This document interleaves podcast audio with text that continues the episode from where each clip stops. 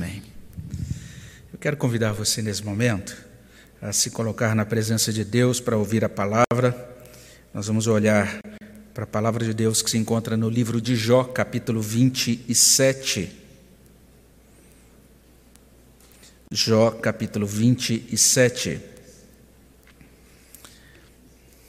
Esse capítulo contém 23 versículos, nós vamos ler todos os 23 versículos do capítulo 27 do livro de Jó. Jó 27, 1 a 23. E se você puder, aí mesmo da sua casa, se você pudesse colocar de pé para a gente eh, ler a palavra de Deus em reverência a ela, nós vamos ler juntos Jó 27, de 1 a 23. Nós vamos ler juntos a palavra de Deus. Diz assim: prosseguindo Jó em seu discurso, disse Tão certo como vive Deus, que me tirou o direito, e o Todo-Poderoso, que amargurou a minha alma, enquanto em mim estiver a minha vida e o sopro de Deus nos meus narizes, nunca os meus lábios falarão injustiça, nem a minha língua pronunciará engano. Longe de mim que eu vos dê razão, até que eu expire, nunca afastarei de mim a minha integridade. À minha justiça me apegarei e não alargarei não me reprova a minha consciência por qualquer dia da minha vida. Seja como o perverso, o meu inimigo, e o que se levantar contra mim, como o injusto. Porque qual será a esperança do ímpio quando lhe for cortada a vida, quando Deus lhe arrancar a alma? Acaso ouvirá Deus o seu clamor em lhe sobrevindo a tribulação? Deleitar-se-á o perverso no Todo-Poderoso e invocará a Deus em todo o tempo? Ensinar-vos-ei cerra a mão de Deus, e não vos ocultarei o que está com o Todo-Poderoso. Eis que todos vós já vistes isso, porque, pois, alimentais vãs noções, eis qual será da parte de Deus a porção do perverso, e a herança que os opressores receberão do Todo-Poderoso. Se os seus filhos se multiplicarem, será para a espada, e a sua prole não se fartará de pão os que ficarem dela, a peste os enterrará, as suas viúvas não chorarão. Se o perverso amontoar prata como pó e acumular vestes como barro, ele os acumulará, mas o justo é que os vestirá, e o inocente repartirá a prata. Ele, ele edifica a sua casa como a da traça, e como a choça que o vigia constrói. Rico se deita com a sua riqueza, abre os seus olhos e já não a vê. Pavores se apoderam dele como inundação. De noite a tempestade o arrebata. O vento oriental o leva e ele se vai, varre-o com ímpeto do seu lugar. Deus lança isto sobre ele e não o poupa. A ele que procura fugir precipitadamente da sua mão. À sua queda lhe batem palmas, à saída o apupam com assobios. Vamos orar ao nosso Deus. Deus, agradecemos pelo domingo, pelo dia do Senhor, porque nós podemos neste dia nos reunir, nos lembrar do convite de Cristo para que nós creiamos no Senhor, para que nós nos aproximemos do Senhor, para que nós tenhamos em mente que haverá aquele grande dia, o dia da volta do nosso Senhor, ó Deus. Agradecemos por esta palavra do Senhor que foi lida no início do culto e por essa palavra agora, que será a base para a meditação do nosso coração. Que o Senhor fale aos nossos corações e que a tua bênção alcance as vidas de todas as pessoas que estão participando desse momento, que estão ouvindo a palavra nesta hora. É o que pedimos no nome de Jesus. Amém, Senhor Deus. Será que Deus se importa com as injustiças nessa terra? Essa é uma questão importante no livro de Jó. Há, há, algumas ocasiões aqui nesse livro em que Jó vai destacar isso, a figura dos injustos que parecem prosperar, a figura daqueles perversos que parecem que permanecem impunes. Jó vai destacar essa questão, ele vai chamar a atenção para esse contraste que existe dentro da vida real, ou seja, você tem pessoas que caminham com Deus com inteireza de coração e que passam por grande angústia, por grande sofrimento, ao passo que outras que não são pessoas dedicadas a Deus, pessoas que se consagram a Deus, algumas pessoas que na verdade se voltam contra Deus ou dão as costas a Deus, vivem muito bem, com muita tranquilidade. Isso nos faz questionar: será que realmente existe essa perspectiva de um trato justo de Deus para com os homens? Será que nós podemos entender que o universo possui significado? Será que o universo realmente possui sentido? Aquilo que nós fazemos, de certa maneira, reverbera para a eternidade? Ou será que o universo é simplesmente uma bagunça, nada do que acontece possui significado? Será que o ser humano é livre para errar como e quanto quiser? Será que nós podemos desconsiderar, nós podemos enganar, nós podemos usar, causar sofrimento a outras pessoas sem nos preocupar com as consequências? Pense um pouquinho naquele episódio que é relatado no início desse livro de Jó. A gente tem aquele relato de que os, os servos de Jó estavam na sua lida, no seu trabalho cotidiano, junto ali com todos os animais que eram propriedade de Jó, mas chegam até eles homens, os sabeus, que vão até lá e que matam os servos de Jó e que levam e que roubam os animais de Jó. Pessoas então perversas, movidas por esse ímpeto egoísta, por ganância e que não respeitam a vida humana. Será que essas pessoas terão o seu pago? Afinal de contas, o que a Bíblia fala, o que a Bíblia traz para a gente quando a gente pensa sobre esse tema do juízo de Deus e do dia do juízo, será que essas coisas realmente são verdadeiras? Essa é a vigésima quarta vez que a gente se coloca aqui em torno desse livro de Jó, meditando nessas verdades tão preciosas desse livro. Ao longo destas semanas em que nós contemplamos esse trecho da palavra de Deus, nós percebemos que estamos diante de um livro diferente. A gente interpretativo para que nós possamos interpretá-lo, possamos compreendê-lo nos termos do Evangelho do Senhor Jesus Cristo. Estamos aprendendo sobre esse homem chamado Jó, servo de Deus, íntegro, temente ao Senhor. Mesmo assim, um homem afligido, um homem tomado de assalto por calamidade, por angústia, um homem adoentado e se isso não bastasse, um homem criticado duramente pelos próprios amigos. Nós estamos aprendendo ao longo dessas semanas que esses amigos de Jó estão tentando convencê-lo de que o sofrimento dele é um castigo divino. Eles estão dizendo que Deus está zangado com Jó. Jó precisa admitir que fez algo errado antes que seja tarde demais. E de fato, os amigos de Jó estão tentando ajudar Jó, estão insistindo nesse ponto, tentando ajudar Jó a entender que Deus julga os maus. Jó, Deus julga os maus. É por isso que você está sendo é, castigado, meu caro. Você é mau. É essa a narrativa que tem sido proposta pelos amigos de Jó ao longo desse livro até esse ponto. Até o capítulo 26, até o capítulo 25, os amigos estão oferecendo as suas explicações ou acusações, mas desde o capítulo 26, Jó está respondendo aos seus amigos. Jó inicia sua resposta lá no capítulo 26, informando que a sabedoria do homem é insuficiente, que Deus é um Deus grande, onipotente e onipresente, e, além disso, alguns decretos de Deus não podem ser esquadrinhados. A gente pensou nisso, a gente meditou nisso no último sermão. Mas agora, nesse capítulo 27, Jó toca na questão da justiça de Deus. Ele faz isso é, de três maneiras. Em primeiro lugar, ele evoca esta justiça para si. Ele vai apresentar um requerimento ou uma reivindicação nos versos 1 até 7. Em segundo lugar, ele vai esclarecer as convicções dele sobre a justiça de Deus. E quando ele esclarece essas convicções dele sobre a justiça de Deus, ele vai revelar a sua firmeza doutrinária, versos 8 até 12. E por fim, Jó declara o que ele espera que Deus fará no fim do mundo. E nesse sentido, ele vai declarar a sua esperança escatológica, dos versos 13 até 23. Vamos acompanhar então nesses versos 1 a 7 a reivindicação de Jó. Veja só, como todo esse capítulo está em torno dessa ideia de justiça de Deus. E o capítulo começa exatamente com Jó reivindicando, ou seja, requerendo uma coisa.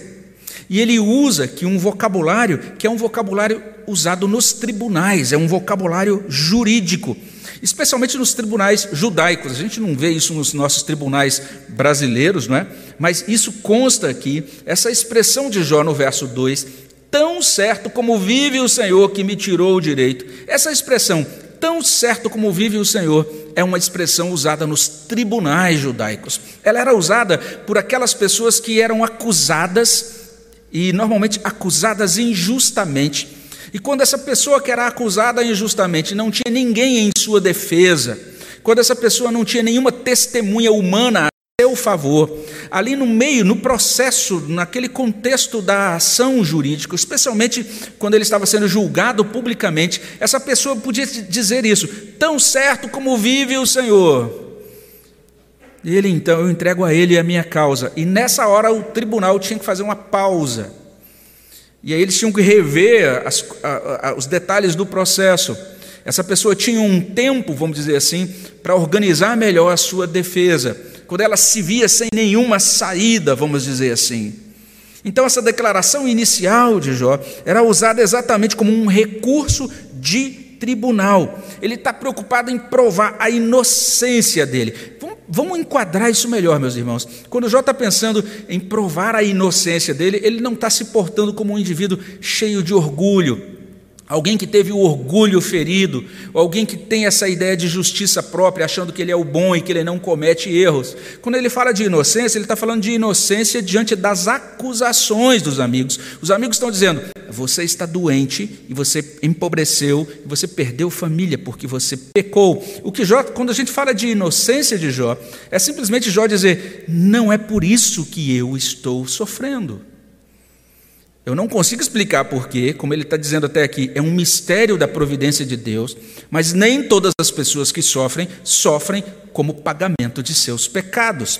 Jó está tentando colocar essa argumentação desde lá atrás. É nesse sentido que a gente fala de inocência Jó nesse livro. Jó tinha consciência de que ele era um pecador. Ele oferecia holocaustos a Deus. Ele sabia que ele era, que ele era salvo como um pecador que é aceito, acolhido diante de Deus pela graça, por causa do Redentor. Mas ele está evocando esse, esse recurso jurídico e ele prossegue então falando dessas coisas, tão certo como vive o Senhor. E ele passa a partir desse ponto a chamar a atenção para um, um outro detalhe. Ele entende que foi o próprio Deus, na sua soberania, que decretou o seu sofrimento. Está aí ainda no verso 2. Deus que me tirou o direito, o Todo-Poderoso que amargurou a minha alma. Certamente, se você não é um cristão, se você não é um crente, e se você está lendo um texto como esse agora, se você de repente é, chegou a esse ponto de pegar uma Bíblia nas suas mãos e abrir aqui no livro de Jó, nesse capítulo 27, e ler esse trecho, Deus que me tirou o direito, o Todo-Poderoso que amargurou a minha alma, você vai de repente fechar a sua Bíblia imediatamente e dizer: é por isso que eu não aceito essa Bíblia, é por isso que eu não aceito esse Deus, que é o Deus da Bíblia, o Deus dos judeus e o Deus dos cristãos. Olha só, um Deus que tira o direito, um Deus que amargura a alma. Certamente, se você vem de outras. É, formatações de denominações ditas evangélicas, você talvez pode se estranhar ou pode estranhar esse texto, pode achar muito esquisita essa ideia, porque algumas igrejas e até agremiações que se dizem cristãs hoje em dia passam uma ideia é, adocicada de Deus. É, de fato, oferecem uma caricatura ou uma espécie de descrição de Deus que não corresponde ao Deus das Escrituras. Jó está colocando para a gente desde o início que Deus é soberano sobre o sofrimento dele. O Deus mostrado na Bíblia é o grande Deus, o Deus que é soberano sobre todas as coisas, é Deus que é Senhor sobre aqueles momentos em que a gente pode chamar de momentos felizes, agradáveis, memoráveis, de júbilo do nosso coração, mas também é o Deus que reina sobre nós, sobre cada circunstância, nos momentos em que nós sofremos. Jó não tem nenhuma dificuldade de dizer: esse é o meu Deus, o Deus que, exatamente porque é Deus, ele tem o direito de gerir a sua justiça, as suas tratativas sobre a minha vida como ele quer. Jó tem uma fé amadurecida, ele compreende quem é o Deus da sua vida. Entenda que é, é assim que funciona o coração de um crente. De um lado, o crente admite o governo de Deus sobre tudo. Mas olha o que Jó está fazendo ele admite o governo de Deus sobre tudo, e ao mesmo tempo ele diz: tão certo como o Senhor vive. Ele diz: Eu estou recorrendo a Deus, eu estou entregando a minha causa a Deus, eu estou agora aqui contando com esse recurso jurídico, entendendo que é a Deus que eu devo recorrer nessa hora. O coração crente tem essas duas percepções o tempo todo. Ele diz: Hoje deu tudo certo, glória a Deus. Ele diz: Hoje deu tudo errado, glória a Deus. Deus, eu entrego a Ti a minha causa. É assim que funciona o coração de um redimido do Senhor. Vejam que Jó está comprometido a falar e a tomar todo o cuidado na sua fala para não cometer injustiça. Versos 3 e 4. Enquanto em mim estiver a minha vida e o sopro de Deus nos meus narizes, nunca os meus lábios falarão injustiça, nem a minha língua pronunciará engano. É claro que isso tem toda a importância no tribunal. Ele está nesse contexto, usando essa linguagem de tribunal, dizendo isso. Eu estou apresentando uma causa, eu estou sendo uma pessoa correta naquilo que eu apresento, nos dados, nos fatos que eu apresento, que tem relação com a, a causa que está em discussão. Mas não é só isso. Nós estamos diante de uma nota teológica muito importante no livro de Jó. Preste atenção nisso. Se você olhar lá para o iníciozinho do livro, você vai perceber o seguinte: Jó cotidianamente, de acordo com os turnos estabelecidos, oferecia holocaustos em favor dos seus filhos. Por que ele fazia isso? Ele diz, ele, eh, o texto explica, se você olhar para Jó capítulo 1, verso 5, ele diz isso: os filhos dele corriam risco de, no meio do contexto das suas celebrações, que eles faziam muitas reuniões e muitos banquetes, eles corriam risco de blasfemar contra Deus.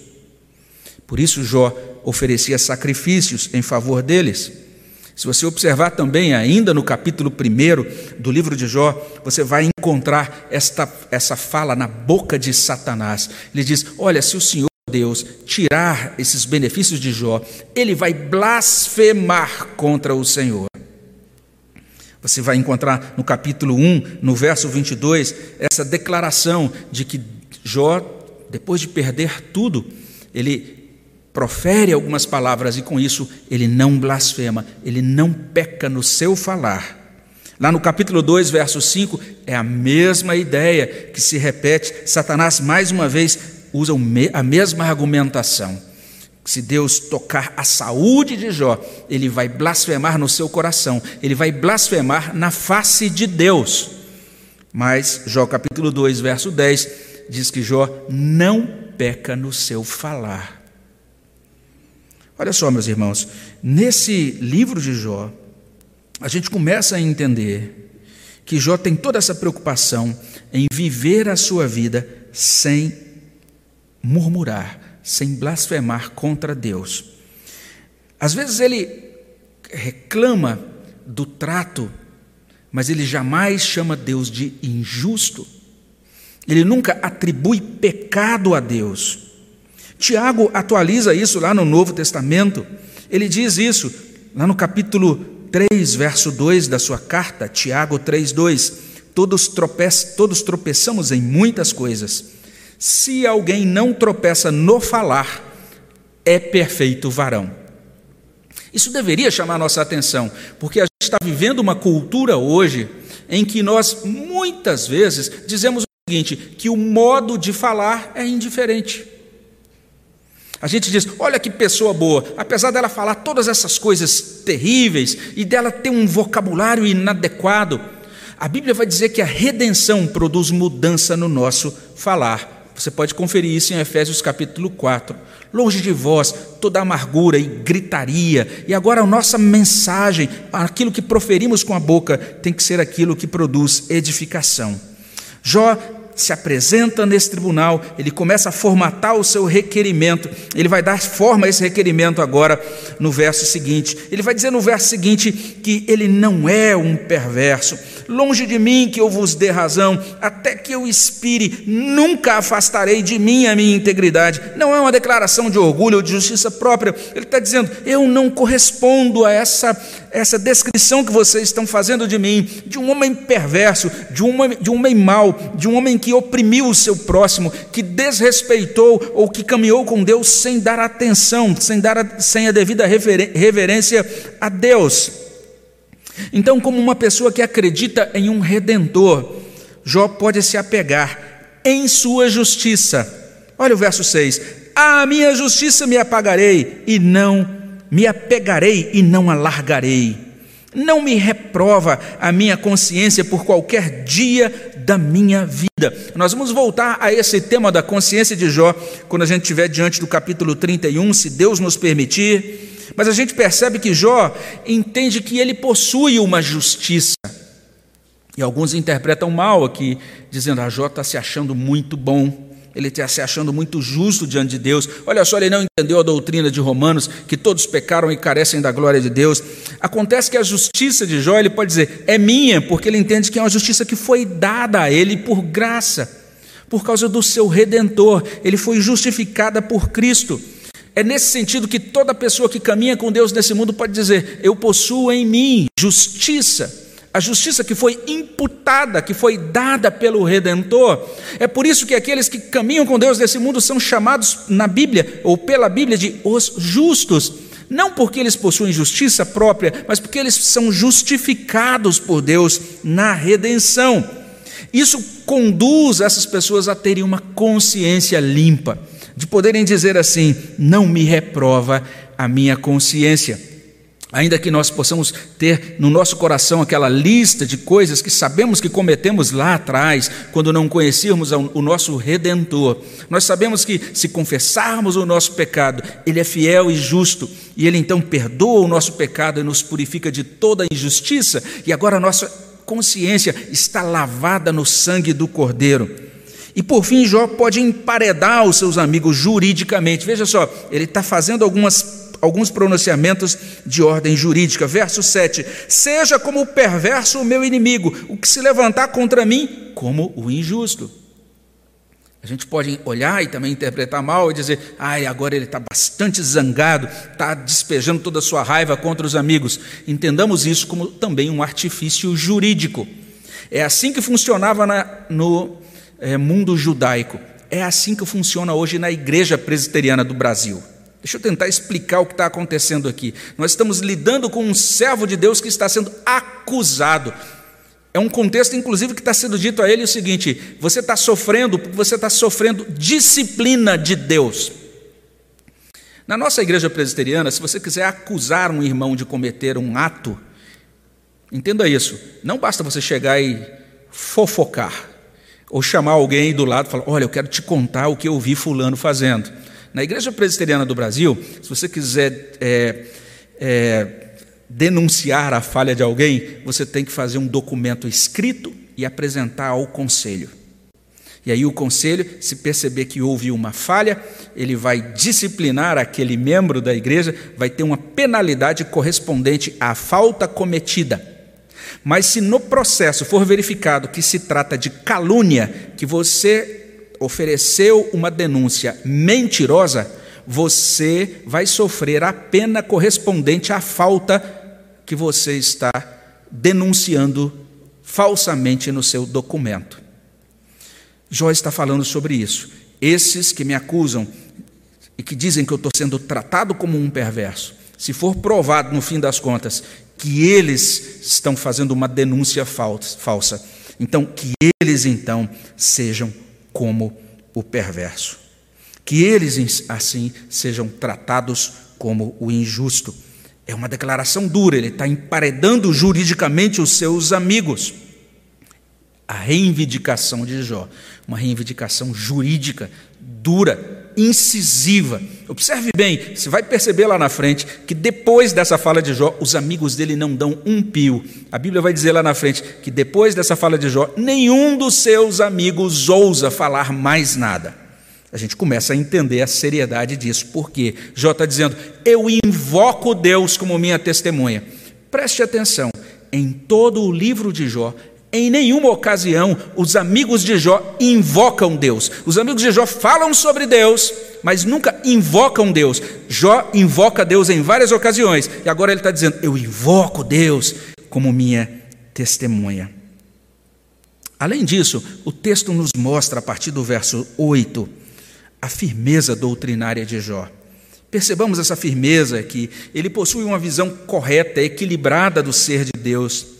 Se ele antes anunciou aos quatro ventos tanto a graça quanto o mistério da soberania de Deus, ele também declara a confiança dele na justiça de Deus. Jó declara que ele, que ele crê, ele acredita que Deus lidará com o perverso. E nós temos que entender que a palavra perverso ou a palavra ímpio que aparecem nesse capítulo, essas palavras significam aquela pessoa que é oposta a Deus, que é contrária a Deus. Por mais que, como Jó afirmou anteriormente, as pessoas inimigas de Deus possam se dar bem por um tempo, mas se elas continuarem contrárias a Deus até a morte, não haverá esperança para elas. Veja só, se uma pessoa inimiga de Deus clamar a Deus hoje, se arrepender hoje, crer em Jesus Cristo hoje, ela será salva ela deixará de ser inimiga de Deus e será reconciliada com Deus, ela deixará de ser ímpia e se tornará agora santificada, justificada por fé, ela se tornará uma pessoa justa em Cristo, ela se tornará filha de Deus, amiga de Deus, mas se ela não fizer isso até a sua morte, no dia do juízo, Deus não ouvirá mais a oração dela. Ela não vai conseguir mais fazer as pazes com Deus. O dia da conversão a Deus se chama sempre hoje.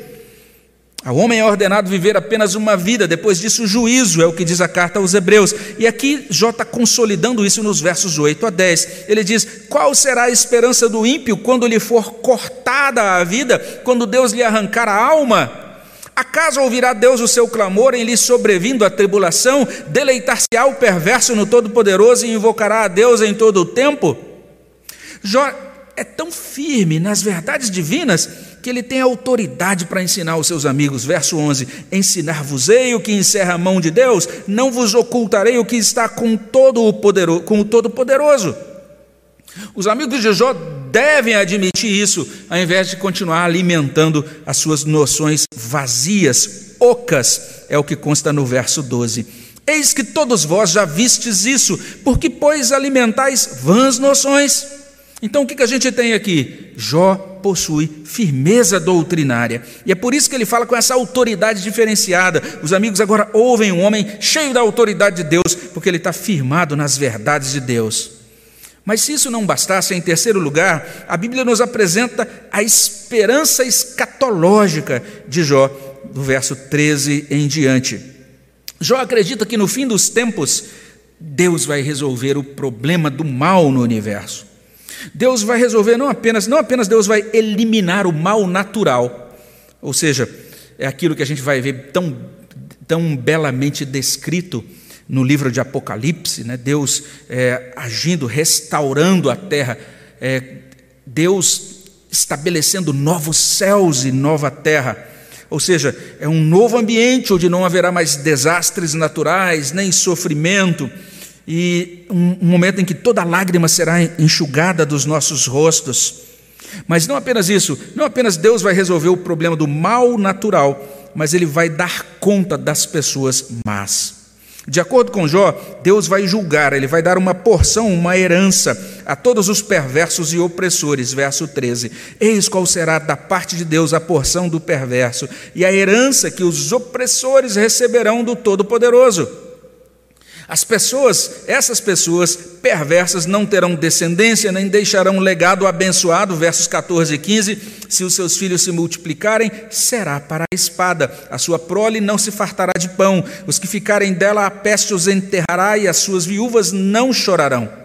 Essas pessoas que dão as costas para Deus, que não se voltam para Ele, elas perderão tudo o que ganharam nesse mundo e a terra será dada aos justos. Versos 16 e 17. Se o perverso amontoar prata como pó, acumular vestes como barro, ele os acumulará, mas o justo é que os vestirá.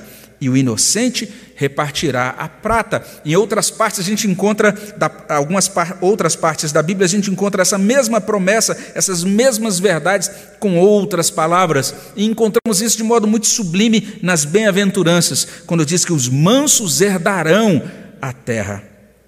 Então, nós estamos diante desse fato. As estruturas às quais as pessoas sem Deus se apegam serão consumidas versos 18 e 19. Ele edifica sua casa como a da traça e como a choça que o vigia constrói. Rico se deita com a sua riqueza, abre os seus olhos e já não a vê.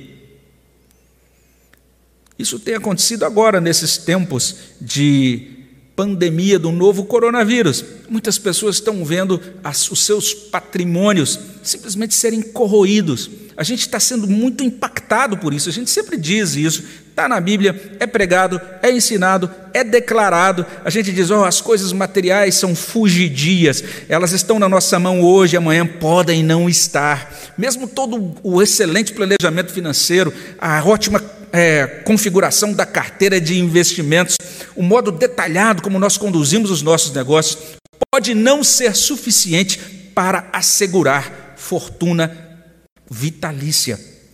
Os bens materiais podem ser perdidos, e isso é colocado de maneira bem é, enfática nessa palavra de Jó. Ele está entendendo que lá, no dia da volta do Senhor, naquele dia do juízo, todas essas coisas não valerão nada. Ele vai dizer mais, ele vai dizer que esses as coisas do, não apenas as coisas dos perversos passarão, mas os próprios indivíduos opostos a Deus deixarão de existir, eles serão arrebatados pela tempestade, varridos pelo vento. Versos 20 e 21. Pavores se apoderam dele como inundação, de noite a tempestade o arrebata, o vento oriental o leva, ele se vai, varre-o com ímpeto do seu lugar. Enfim, Deus não os poupará. A aplicação da justiça de Deus sobre eles será inclusive celebrada. Versos 22 e 23. Deus lança isto sobre ele e não o poupa. A ele que procura fugir precipitadamente da sua mão, à sua queda lhe batem, lhe batem palmas, à saída o apupam com assobios está sendo descrito um momento de celebração, quando Deus, na sua justiça, julgar os perversos. Deus será glorificado na salvação dos eleitos, ele será glorificado no juízo sobre os perversos. Então é isso que a gente tem até aqui, essa esperança escatológica. A palavra escatologia significa aquilo que concerne ao fim, as coisas do fim. Jó tinha uma esperança sobre o que aconteceria no fim dos tempos, ele tinha uma esperança escatológica e quando a gente chega nesse ponto, a gente pode concluir. Entendemos que esse capítulo nos apresentou três coisas: a reivindicação de Jó, a firmeza doutrinária de Jó, a esperança escatológica de Jó.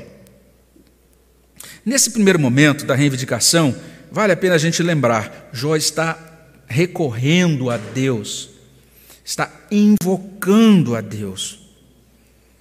Que bênção é a gente poder fazer como Jó, entregar nossa causa a Deus. Não apenas confiar em Deus. Veja só, você pode dizer, eu confio em Deus. A questão não é essa. A questão aqui é, nesta semana que passou, quantas vezes você invocou a Deus? Jó invocou a Deus. E como a gente disse, ele se distingue dos amigos por isso. Os amigos nunca invocam a Deus nesse livro de Jó. Jó o invoca. Entenda, invocar a Deus é uma característica daqueles que fazem parte da linhagem do Redentor. Isso distingue o crente do não crente, o salvo do não salvo. Aquele que pertence ao Senhor é alguém que invoca a Deus. A gente vê sobre isso em Gênesis capítulo 4, verso 26. A Sete nasceu-lhe também um filho, ao qual pôs o nome de Enos. E veja, daí se começou a invocar o nome do Senhor. Deus fala por meio de Asaf, lá no Salmo 50, verso 15: Invoca-me no dia da angústia, e eu te livrarei, e tu me glorificarás. E o Espírito Santo convida, lá em Jeremias 33, 3, invoca-me e te responderei, anunciar-te-ei coisas grandes e ocultas que não sabes. Quantas vezes você invocou ao Senhor nesta semana? Eu tenho insistido desde o início desse culto: de nada adianta você estar diante de uma tela se você participa desse momento apenas para assistir um culto. Esse é o momento para você invocar Deus sobre o seu coração, sobre sua vida, sobre sua família. Deus coloca na boca de Paulo estas doces, úteis e urgentes verdades, lá em Romanos 10, 12 a 13. Pois não há distinção entre judeu e grego, uma vez que o mesmo é Senhor de todos, rico para com todos os que o invocam, porque todo aquele que invocar o nome do Senhor será salvo. Veja só, o que é que Jó está nos ensinando, o que, é que a gente aprende nesse início do capítulo 27 de Jó, que nós não podemos viver essa vida, nós não podemos lutar nossas causas sem a ajuda do alto, sem o socorro de Deus. Nós temos de invocar o Senhor Jesus Cristo para nossa salvação, para a nossa sustentação cotidiana, para que Ele nos defenda como advogado, para que Ele interceda por nós como sacerdote, para que Ele nos perdoe e nos limpe como redentor, para que Ele nos conduza como Senhor. E quando a gente pensa nessa firmeza doutrinária de Jó, enquanto caminhamos com Deus, nós temos que estar firmados na doutrina de Deus. O Senhor Jesus nos convida a isso quando ele diz lá em Mateus 11, 29: Aprendei de mim Quanto tempo você dedicou nesta semana que passou para aprender dele? Quanto tempo você dedicou lendo, meditando, estudando as Escrituras? Se a única coisa que tiver dentro da tua cabeça neste domingo é todo o barulho que chegou até você pelos noticiários ou pelas redes sociais, você está chegando nesse momento de culto com o coração esvaziado e empobrecido. Se você não aproveitou esse momento, veja só, eu creio que ninguém poderá dizer na próxima década: ah, eu nunca tive um tempo a mais para ler a Bíblia. Enquanto nós estamos reclamando do isolamento social, aquelas pessoas que viveram antes de nós, por exemplo, e a gente pode pensar naqueles que viveram na Idade Média, eles buscaram se recolher para ter exatamente esse tempo de solitude, para meditar e para orar. Nós somos convidados por Deus a aprender de Cristo. O discipulado de Cristo corresponde a ser ensinado a guardar todas as coisas que o próprio Cristo ordenou mas o que ele ordenou? Para respondermos essa pergunta, nós temos que ler os evangelhos, nós temos que conhecer o ensino do nosso redentor. Nós até podemos dizer que o discipulado de Jesus requer não apenas conhecer a doutrina, mas fazer também um uso adequado dessa doutrina. Porque esses amigos de Jó conheciam muita coisa doutrinária, mas eles não conseguiram fazer um uso sábio desse conhecimento que tinham Jó tinha firmeza doutrinária, no sentido dele conhecer as verdades sobre Deus e ele, saber, e ele saber também como ministrar essas verdades debaixo da direção de Deus. Que nós possamos a cada dia conhecer mais essas grandes doutrinas da Bíblia e que nós possamos ministrar as verdades de Deus na unção, no poder, debaixo da direção do Espírito Santo de Deus. E por fim, que nós possamos compreender e viver à luz dessa bem-aventurança de Cristo que é mencionada em Mateus 5,6. Bem-aventurados os que têm fome e sede de justiça, porque serão fartos. Jó se alegra quando ele vê Deus vai realizar justiça. Tem gente que só se alegra quando é, recebe aquelas informações sobre as coisas doces que Deus faz e fará na história. O fato de que Deus nos ama, nos ajuda, Ele ouve as nossas orações, Ele cura as enfermidades de acordo com a vontade dEle, é um Deus que restaura, é um Deus que modifica situações. A gente ouve isso e fala: ah, graças a Deus, Deus é bom demais, eu amo essas coisas de Deus. Mas nós precisamos também amar o fato de que Deus é um Deus justo, um Deus santo. Nós temos que enxergar beleza na santidade de Deus. Nós temos que encontrar alegria nesse fato. Deus vai acertar as coisas. O universo possui significado. Ele foi criado por um Deus que estabelece o que é certo e o que é errado. Um Deus que estabelece a sua lei como um padrão, como um, uma, uma, um alicerce, um pilar para a vida. Um Deus que vai, eh, de certa maneira, eh, encaminhar todas as coisas para que haja esse acerto de contas. Se você é um discípulo de Jesus Cristo, você tem que se entristecer com as injustiças desse mundo e você tem que ter fome e sede de justiça, entendendo que essa fome, essa sede de justiça tudo isso será satisfeito, essas coisas serão satisfeitas, porque Deus realizará justiça. Nós estamos vivendo nesse mundo, nos juntando a esse gemido da criação, aguardando a volta de Jesus, que vai completar a nossa adoção de filhos, a nossa redenção, como Paulo diz lá em Romanos 8, 22 a 25. Mas nós precisamos compreender que Jesus virá, ele virá sem demora, ele retribuirá a cada um segundo as suas obras. São as duas coisas reveladas na Bíblia. Nós somos salvos salvos pela graça, mas os homens serão julgados pelas obras. Eis que venho sem demora, comigo está o galardão que tenho para retribuir a cada um. Eu sou o Alfa e o Ômega, o princípio e o último, o primeiro e o último, o princípio e o fim. Nós temos que caminhar nesta vida contemplando aquele dia. Nós temos que desde já lavar as nossas vestes no sangue do Cordeiro. Bem-aventurados aqueles que lavaram as suas vestes no sangue do Cordeiro. Nós temos que estar certos de que haverá um dia de acerto de contas e temos que estar certos de que nós teremos direito à árvore da vida e de que entraremos na cidade santa pelas portas, como nós lemos em Apocalipse 22, 14.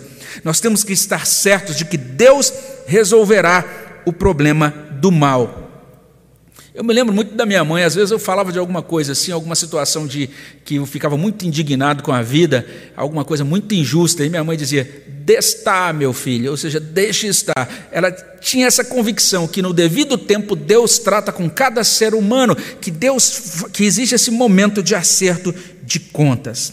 Como a gente cantou no início desse culto, pelo mundo rejeitado foi Jesus, meu Salvador, desprezaram e insultaram meu Senhor, mas glorioso vem o dia da vitória do meu Rei, e eu, por Sua imensa graça, lá estarei. Que Deus nos ajude para que seja assim, para que nós tenhamos essa convicção no nosso coração e possamos caminhar assim nesse mundo. Vamos orar ao nosso Deus. Obrigado, Pai Celestial, pela tua graça e porque nós temos a promessa de, pela graça, sermos acolhidos pelo Senhor e de sermos chamados agora de santos, ou de justos, ou de filhos do Senhor, de sermos adotados, ó Deus, na Sua família e de agora caminharmos nessa vida, ainda que lidando com tantas situações complexas, mas sempre atentando para a glória celestial, sabendo que no fim das contas o Senhor resolverá todas as coisas que isso nos ajude, ó Deus, no que diz respeito à nossa esperança última, isso também nos ajude no que diz respeito a nossas esperanças penúltimas. Ou seja, enquanto nós lidamos, por exemplo, com as angústias e preocupações dessa época, que saibamos isso, o Senhor resolverá todas as coisas. Enquanto nós olhamos, ó Deus, informações que chegam até nós sobre aquilo que tem acontecido no nosso país e no mundo e que às vezes trazem também preocupação ou até indignação, que nós possamos ter o nosso coração sempre alimentado com essa verdade, que o Senhor resolve, resolve no tempo Senhor todas as coisas. O Senhor é Deus Santo, um Deus que abençoa aqueles que o invocam, um Deus também que exercerá o juízo e resolverá o problema do mal. Nós te agradecemos e pedimos que essas verdades sejam aplicadas no nosso coração, especialmente que nós possamos nos voltar de toda a nossa alma para invocar o nome do Senhor nesta manhã. É o que pedimos no nome dele. Amém, Senhor Deus.